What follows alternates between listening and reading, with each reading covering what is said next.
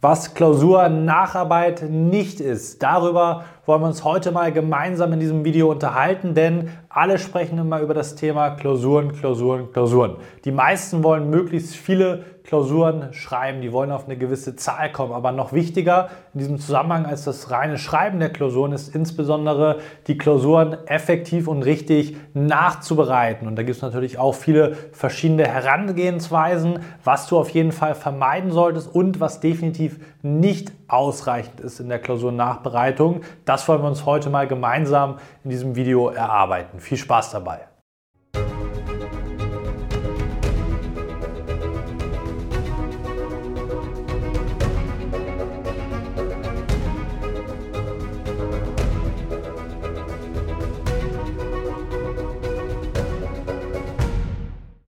Und damit hallo und herzlich willkommen zum heutigen YouTube-Video, was Klausurnacharbeit nicht ist. Ein, wie gesagt, extrem wichtiges Thema. Wie bereiten denn die meisten Prüflinge ihre Klausuren nach?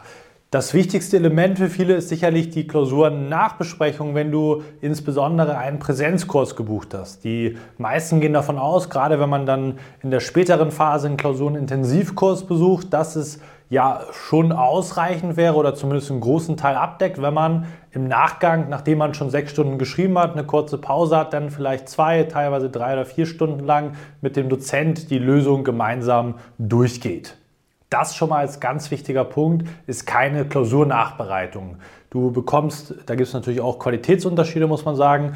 Im schlechteren Fall wird dir einfach die Lösung vorgelesen. Im besseren Fall gibt der Dozent zumindest Schwerpunkte mit und ja, geht auf die Besonderheiten besonders tiefgehend ein. Aber das reicht nicht aus, um deine Klausur nachzubereiten. Da musst du ganz offen und ehrlich mit dir selber sein, weil du kriegst die Inhalte präsentiert, um einigermaßen zu verstehen, wie die Lösung hier eigentlich gewesen wäre, wenn du es richtig gemacht hättest, respektive wie der Sachverhalt richtig zu lösen gewesen wäre. Aber, und das ist ganz, ganz wichtig, wir, es geht hier um inhaltliche Punkte. Die Klausurnachbereitung beinhaltet natürlich ganz viele weit oder sollte im Idealfall ganz viele weitere Aspekte berücksichtigen. Neben den Inhalten das Thema der Klausurtechnik ganz besonders, ne? Thema Fußgängerpunkte, auch Bücheraufbereitung, aber auch klausurtaktische Überlegungen müssen da zwingend einfließen lassen. Und das wirst du insbesondere nicht schwerpunktorientiert in Bezug auf deine Probleme, die du eben hast, bei der Klausur, sonst hättest du ja die vollen Punkte eben erreicht, was sicherlich nicht der Fall gewesen sein sollte, äh, was ja auch utopisch ist, 100% zu erreichen und dementsprechend hast du Verbesserungspotenzial.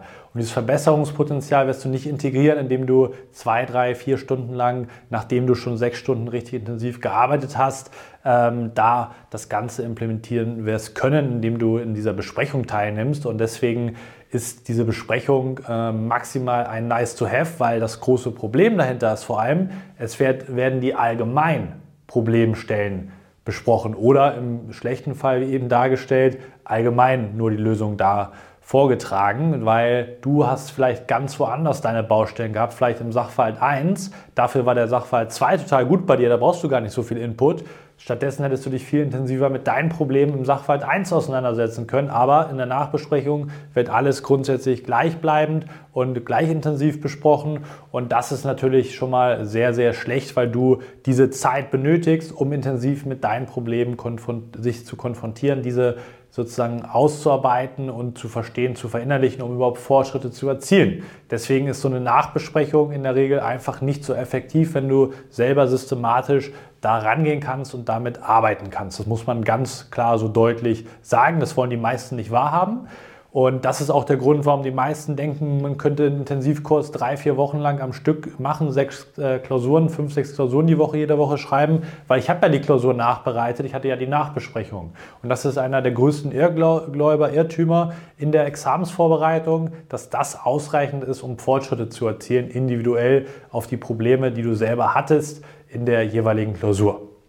Der nächste Punkt geht in die gleiche Richtung, auch keine Klausurnachbereitung, das ist ein winziger Teil davon, und zwar sich die Lösung durchzulesen. Und das kommt einfach so häufig vor. Wir führen ja so viele Gespräche, ich habe so viel Austausch mit ganz vielen Examenskandidaten. Und wenn ich dann mal so frage, ist einer meiner Lieblingsfragen, wie machst du denn die Klausurnachbereitung? Dann werde ich manchmal mit großen Augen angeguckt, manchmal wird gesagt, ja, ich habe die Nachbesprechung und Manchmal kommt auch die isolierte Antwort, ich lese mir die, äh, die Lösung durch und markiere mir noch die Paragraphen, die ich noch nicht hatte oder die Fundstellen in den Richtlinien.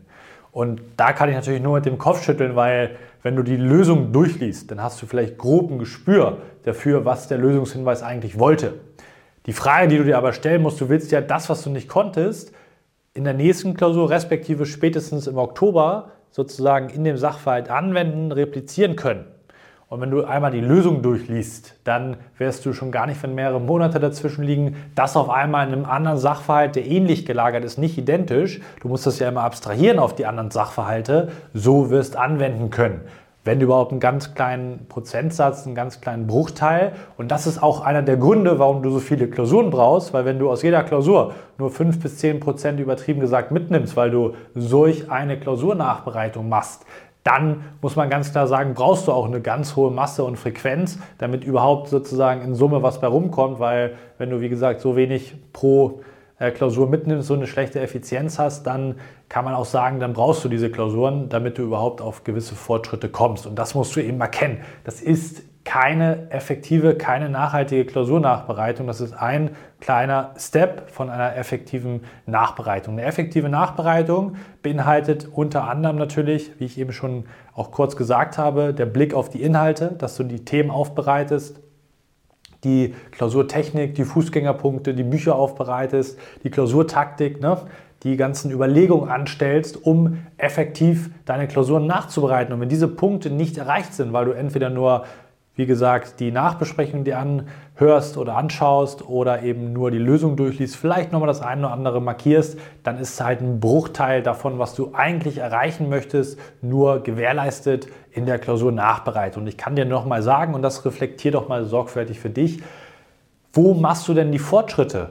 Nicht beim Schreiben. Du wirst vielleicht routinierter im Schreiben, aber inhaltliche Fortschritte in diesen anderen Bereichen machst du in der Nachbereitung. Wenn du das nicht erkennst, wenn du blind in diese Quantität reinläufst, zu sagen, ich brauche ganz viele, ganz hohe Anzahl an Klausuren, weil ich das gehört habe und ich der Meinung bin, man bräuchte das, wenn du so arbeitest, brauchst du das. Wenn du qualitativ arbeitest, dann kannst du das sozusagen mit deutlich weniger Klausuren und deutlich nachhaltig effektiver lösen, weil dann machst du wirkliche Fortschritte, greifbare, nachhaltige Fortschritte, auf die du dann im Oktober in deiner Prüfung, und nur darum geht es letztendlich, zurückgreifen kannst. Du kriegst das sage ich auch immer wieder, keine goldene Eintrittskarte, wo drauf steht hier, derjenige, diejenige hat 50 Klausuren plus geschrieben, die bekommt jetzt 10 äh, Punkte Vorsprung in der Klausur. Das ist nicht der Fall. Es geht nur darum, Fortschritte zu erzielen. Und wenn du das nicht erkennst, dann bist du auf jeden Fall auf dem Holzweg.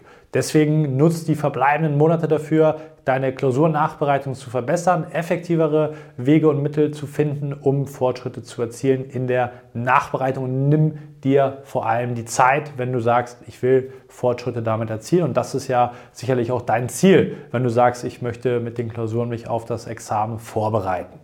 Wenn du in deiner Examensvorbereitung genau dabei oder natürlich auch bei allen anderen relevanten Punkten Unterstützung benötigst, kann ich dich wie immer nur herzlich einladen, dich mal auf ein kostenloses Beratungsgespräch bei uns zu melden. Dann können wir auch mal deine Klausurnachbereitung unter die Lupe nehmen, dir Input geben, wie das eigentlich abzulaufen hat und dann schauen, ob wir dir auch bei den letzten Wochen und Monaten da noch effektiv zur Seite stehen können, das Maximum aus der verbleibenden Zeit auch für dich rausholen können. Und ansonsten freue ich mich, dass du bis zum Ende mit dabei gewesen bist. Löst dieses Problem wirklich, nimm das in Angriff, wenn du dein Steuerberaterexamen erfolgreich bestehen möchtest. Bis zum nächsten Video, dein Malo.